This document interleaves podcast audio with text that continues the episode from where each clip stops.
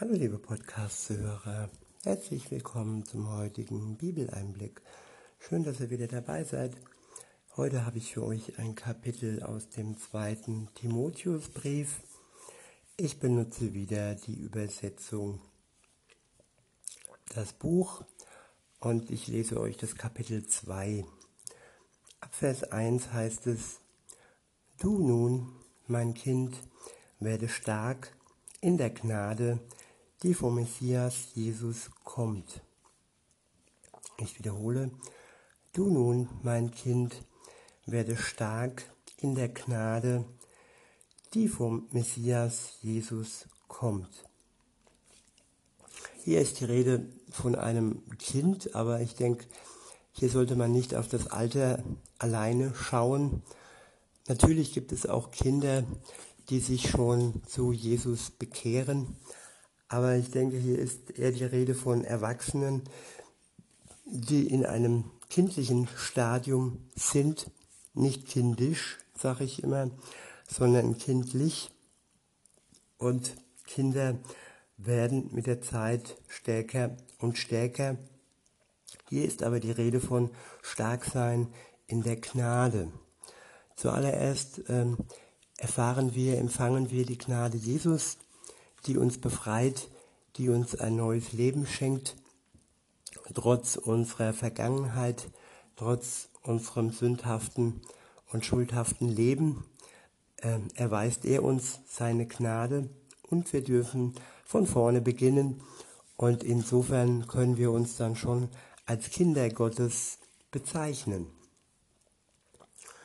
Weiter heißt es, und das was du von mir gehört hast vor vielen Zeugen, das übergib du wiederum anderen zuverlässigen Menschen, die dann auch in der Lage sein werden, andere zu unterrichten. Das Wort Gottes wurde von Anfang an weitergegeben.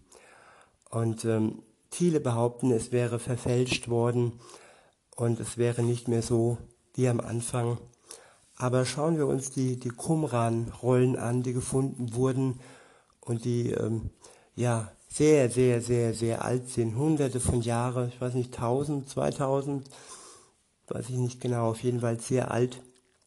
Und auf diesen Rollen ist wirklich der Ursprung des Wortes Gottes aufgeschrieben.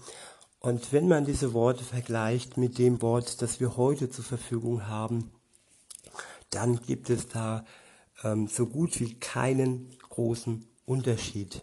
Und alleine diese Tatsache ist ein riesengroßes Wunder Gottes, dass er sein Wort erhalten hat und dass Menschen von Generation zu Generation in der Lage waren, dieses Wort weiterzugeben, es nicht zu verfälschen und wieder und wieder andere zu unterrichten.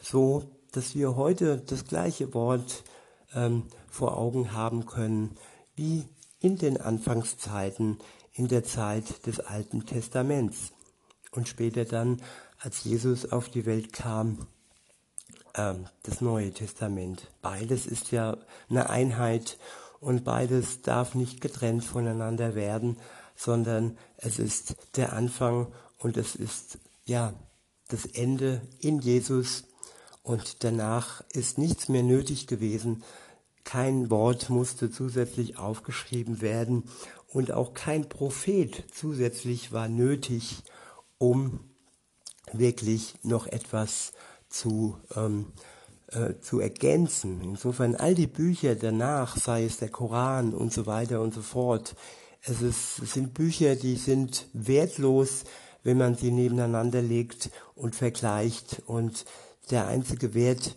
den man wirklich finden kann, das ist der Wert, der ewige Wert bis in die Ewigkeit hin und der liegt in der Bibel. Natürlich ist das alles eine Glaubenssache und natürlich ähm, haben wir die Religionsfreiheit, aber die Meinung an sich und die Erfahrung an sich, die man macht mit dem Wort Gottes, und glaubt mir, ich habe auch andere Erfahrungen gemacht, bevor ich ähm, wirklich mich bekehrt habe zu Jesus, ähm, ja, die ist unvergleichlich.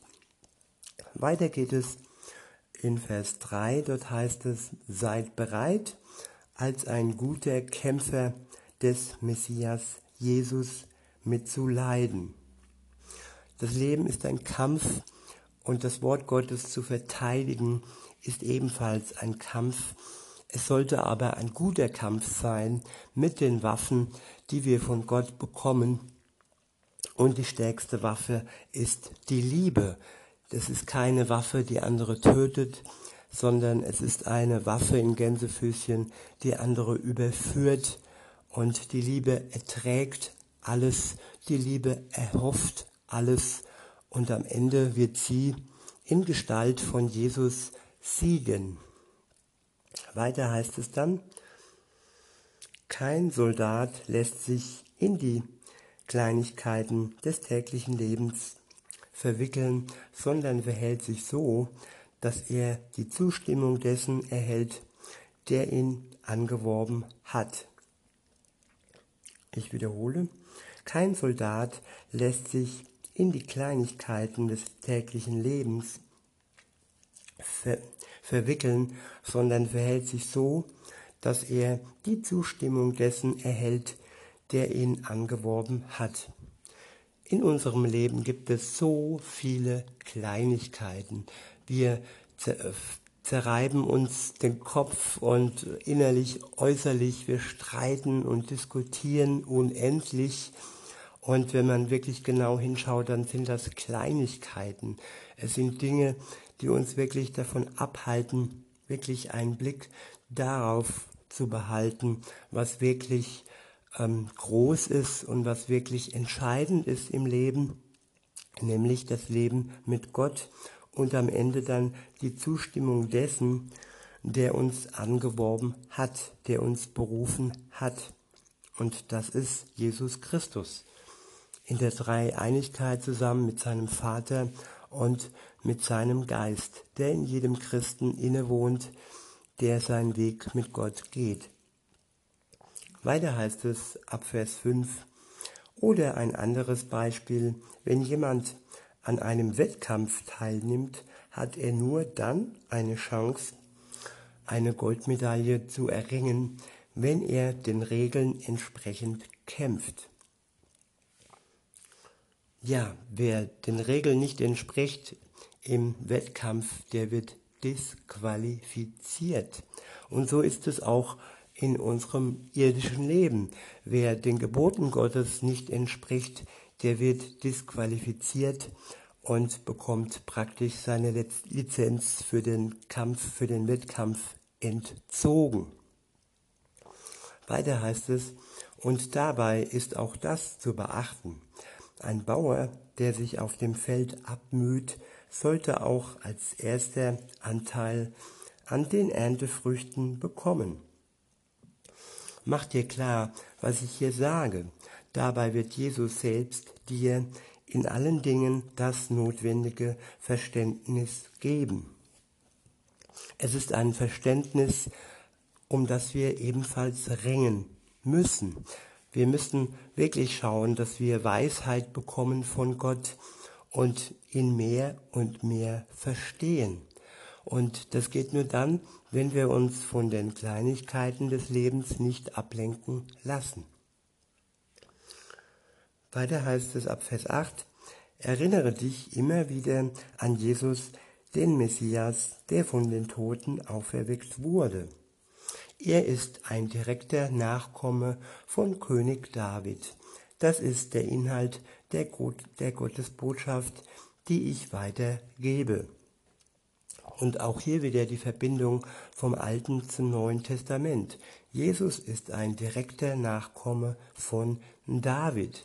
Er ist sozusagen verbunden mit all den Stammbäumen von Anfang an des äh, Beginns der Menschheit sogar mit Adam ist er verbunden.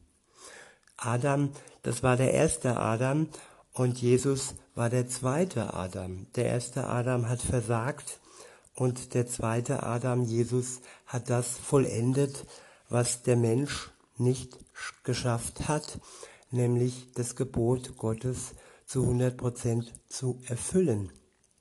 Und nur durch Jesus, nur durch diese Erfüllung sind wir Gerechte vor Gott geworden, können wir gerecht vor Gott werden, je nachdem, wo du stehst.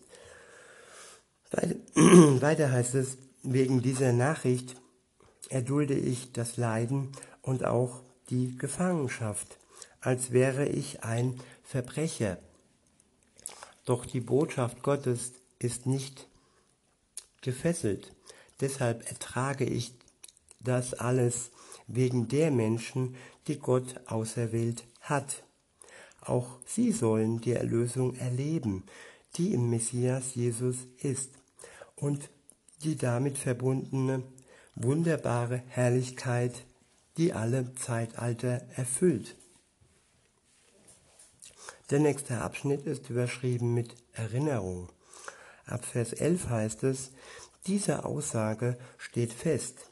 Wenn wir zusammen mit ihm sterben, werden auch werden wir auch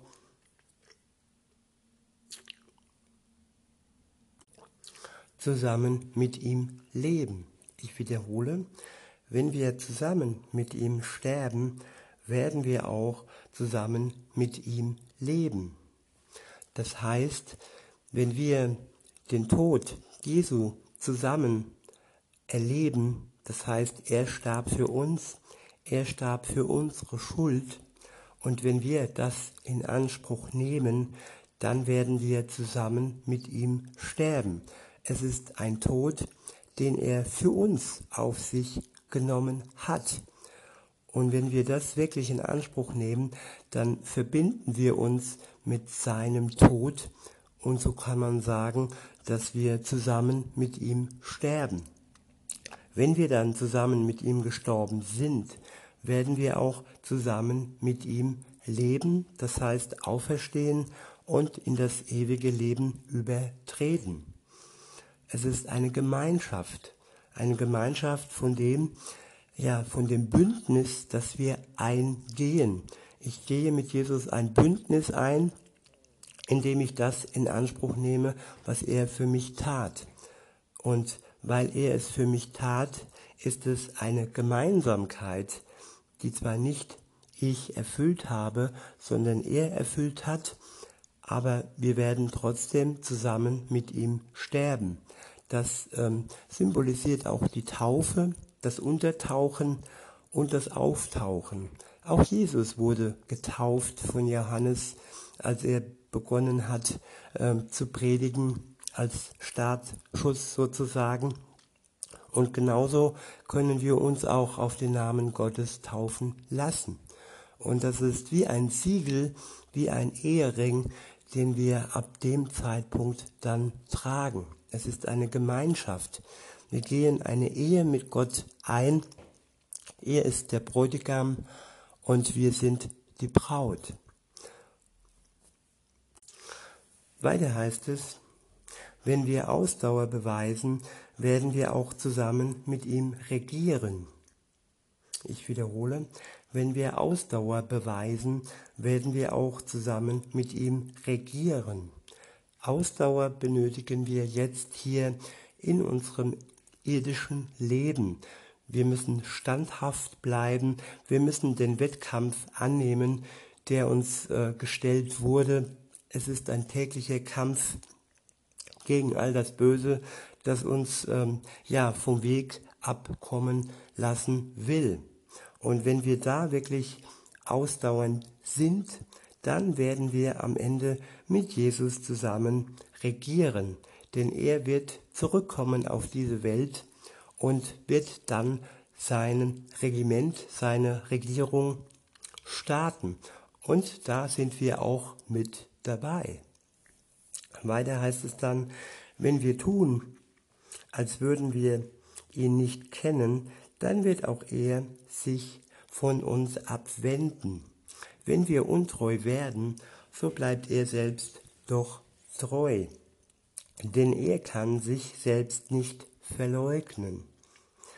Er bleibt treu bis zu dem Zeitpunkt, wo er wieder kommt. Wir haben immer wieder und wieder die Chancen, unsere Untreue zu revidieren, zu ihm zurückzukehren. Und er ist dann treu bis zum Ende ähm, der Knabenzeit, die noch voll am Laufen ist. Der nächste Abschnitt ist überschrieben mit Charakter. Hier steht, rufe diese Dinge immer wieder, rufe dir diese Dinge immer wieder in Erinnerung und beschwöre die Christen feierlich vor Gott, dass sie nicht mit Worten gegeneinander kämpfen. Denn das ist zu überhaupt nichts nütze und bringt denen, die das hören, nur Verwirrung. Ich wiederhole, rufe diese Dinge immer wieder in Erinnerung und beschwöre die Christen feierlich vor Gott, dass sie nicht mit Worten gegeneinander kämpfen, denn das ist zu überhaupt nichts nütze und bringt denen, die das hören, nur Verwirrung. Ja, wenn ich so in die Gemeinden schaue, wenn ich mir so die ein oder andere Gemeinschaft anschaue, dann muss ich doch äh, feststellen, dass oftmals Kämpfe ausgefochten werden mit Worten. Und wenn dann jemand neu in die Gemeinde kommt und das mit betrachtet und sich das mit ansieht, dann stiftet das Verwirrung und es lässt wirklich ein, ein Gefühl von Fremdschämen ähm, in den äh, Menschen entstehen. Darum heißt es weiter, bemühe dich darum, dich selbst Gott als bewährten Mitarbeiter zur Verfügung zu stellen, der in keinem Lebensbereich beschämt werden kann und der die Botschaft von Gottes Wahrheit in angemessener Weise den Hörern zuteil, zuteilt. Ich wiederhole. Bemühe dich darum, dich selbst Gott als bewährten Mitarbeiter zur Verfügung zu stellen. Bewährt heißt, dass wir uns täglich bewähren müssen, auch wieder als Wettkampf, auch wieder als tägliche Probe, wo wir Bewährungen bestehen müssen, können und dadurch reifen. Und weiter heißt es, der in keinem Lebensbereich beschämt werden kann und der die Botschaft von Gottes Wahrheit in angemessener Weise den Hörern zuteilt. Ja, wir sollen ein Vorbild sein und wir sollen nicht abschreckend auf andere wirken. Und das geht wirklich nur zusammen mit Gott, mit seinem Geist und mit der Liebe, die er in uns ausgießt. Ohne Liebe können wir niemanden wirklich äh, angemessen begegnen. Weiter heißt es, vermeide frevelhaftes Geschwätz wiederhole, vermeide frevelhaftes Geschwätz. Die Leute, die sich solchen falschen Lehren widmen, werden der, Gottes, der Gottlosigkeit immer mehr Raum überlassen. Ihre Lehre wird um sich fressen wie der Krebs. Zu diesen Leuten gehören auch Hymenäus und Philetus. Sie sind von der Wahrheit abgeirrt und behaupten, dass die Auferstehung der Toten schon stattgefunden hat.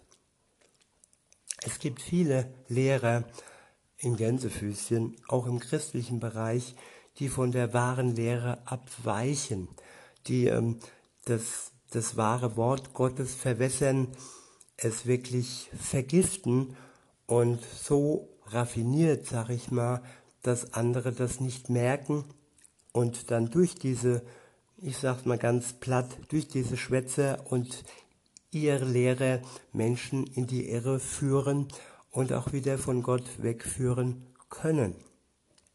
Insofern ist es ganz, ganz wichtig, dass wir uns nicht an Menschen alleine äh, oder hauptsächlich binden, sondern dass wir uns an das Wort Gottes binden, dass wir das Wort Gottes betrachten und nicht die Erklärungen der Menschen alleine, nämlich durch, durch Worte kann man schnell Menschen in die Irre führen. Und wenn diese Worte nicht vom, vom Geist Gottes geleitet sind, dann ist es ähm, schädlich, wenn man diesen Worten mehr glaubt als dem Wort Gottes, als der Bibel an sich.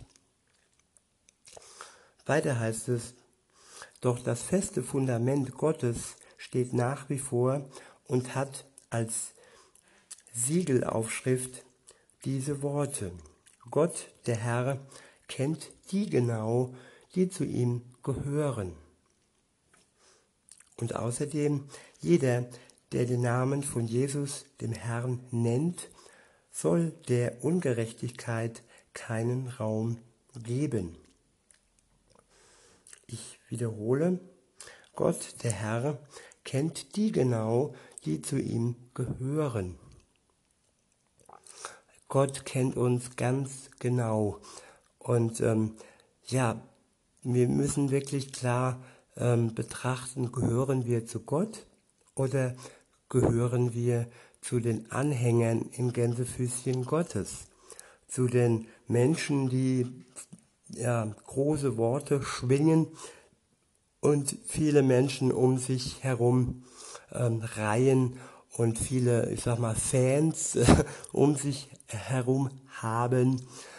Und ähm, ja, ja, es geht alleine um Gott, dass Gott wirklich die Nummer eins ist und dass die Menschen, die sein Wort weitergeben, ja nur seine Diener sind und wirklich nur seine Angestellte sind und nicht ähm, ja, sich höher stellen oder sich als Star verkaufen. Insofern, ja, so möchte auch ich mich als der, der euch diesen Podcast äh, präsentiert sozusagen, nicht äh, mich über Gott stellen, sondern immer wieder tagtäglich äh, mich von Gott abhängig machen, dass er mir wirklich die Worte zeigt, die ich zur Erklärung von seinem Wort ähm, ja euch weitergeben soll. Das sollen nicht meine Worte sein, sondern das sollen die Worte sein, die er mir schenkt. Weiter heißt es, und außerdem jeder, der den Namen von Jesus, dem Herrn, nennt, soll der Ungerechtigkeit keinen Raum geben. Wenn es da Menschen gibt, die dich ungerecht behandeln und die gleichzeitig sagen, sie gehören zu Jesus, dann würde ich ähm, die Alarmglocken läuten lassen und mich fragen, ja, ob da was dran ist. Denn wer wirklich den Namen Jesus in den Mund nimmt, wer ihn als Herrn ähm, ähm, bezeichnet, der sollte nicht Ungerechtigkeit, der sollte Ungerechtigkeit keinen Raum lassen und keinen Raum geben. Das sind alles so Zeichen, wo wir erkennen können, ob das, was die Menschen uns so alles äh, erzählen, wirklich mit Gott übereinstimmt. Weiter heißt es ab Vers 20, in einem großen Haushalt gibt es ja nicht nur goldene und silberne Gefäße, sondern auch solche aus Holz oder Ton, die einen, die einen dienen dazu, ihrem Besitzer Ehre zu bringen, die anderen sind nur ganz gewöhnliche Gefäße. Wenn jemand sich nun von all diesen falschen Dingen reinhält, dann wird er ein Gefäß sein, das zur Ehre, zur Ehre dient, das Gott geweiht und dem Hausherrn lieb und treu ist. Ja, er wird zu jeder erdenklichen guten Tat geeignet sein. Halte dich deshalb ganz fern von den Begierden, die in der Jugendzeit vorherrschen. Ich wiederhole, halte dich deshalb ganz fern von den Begierden, die in der Jugendzeit vorherrschen. Bemühe dich stattdessen um ein Leben in Gerechtigkeit und um das Vertrauen auf Gott und um die Liebe und den Frieden zusammen mit allen, die den Namen von Jesus aus einem reinen Herzen anrufen. Und darum geht es, dass wir uns wirklich äh, mit Menschen umgeben und wirklich nur diese Menschen als unsere Geschwister ansehen, die den Namen des Herrn mit reinen Herzen anrufen. Es sollen keine streitsüchtigen Menschen sein, die dich ständig nur belehren und die dich auch ungerecht behandeln, sondern es sollen Menschen sein, die dir gut tun und die liebevoll mit dir umgehen, ähm, Menschen, welchen deine Seele wirklich, die um deine Seele besorgt sind. Es sollen Seelsorger sein und es, sollen keine Menschen sein, die dich verspotten und die dich verschmähen und die dich schlecht machen. Ja, das sind auch Menschen, die in Kreisen unterwegs sein können, die allzu scheinheilig unterwegs sind. Weiter heißt es, weise die dummen und letztlich unsinnigen Streitfragen zurück, zumal du weißt, dass sie nur Streitigkeiten hervorbringen. Doch ein Diener von Jesus sollte nicht herumstreiten, sondern sich allen gegenüber gütig verhalten, in der Lage sein zu lehren und einen langen Atem haben. Er soll die Gegner in Sanftmut auf den richtigen Weg lenken, in der Hoffnung, dass Gott ihnen die Möglichkeit zur Lebensumkehr gibt, damit sie so die Wahrheit erkennen und wieder einen klaren Kopf bekommen und sich so aus der Falle des Zerstörers befreien, mit der er sie gefangen hat, damit sie das tun, was er will. Das ist wirklich eine wunderbare Beschreibung, wie wir mit anderen Menschen umgehen sollen. Mit Sanftmut, mit Geduld, mit Langmut, mit Hoffnung und vor allem im Gebet vor Gott und auf keinen Fall im Streit. Streit entzweit und Streit sollte wirklich nicht auf Dauer Bestandteil einer Beziehung sein. Und in diesem Sinne wünsche ich euch ein streitloses bzw. streitarmes Leben. Es muss ja nicht heißen, dass, wir, dass man überhaupt nicht streiten darf, aber auch Streit kann zur Sucht werden und äh, alles, was dauerhaft ohne Ende hat.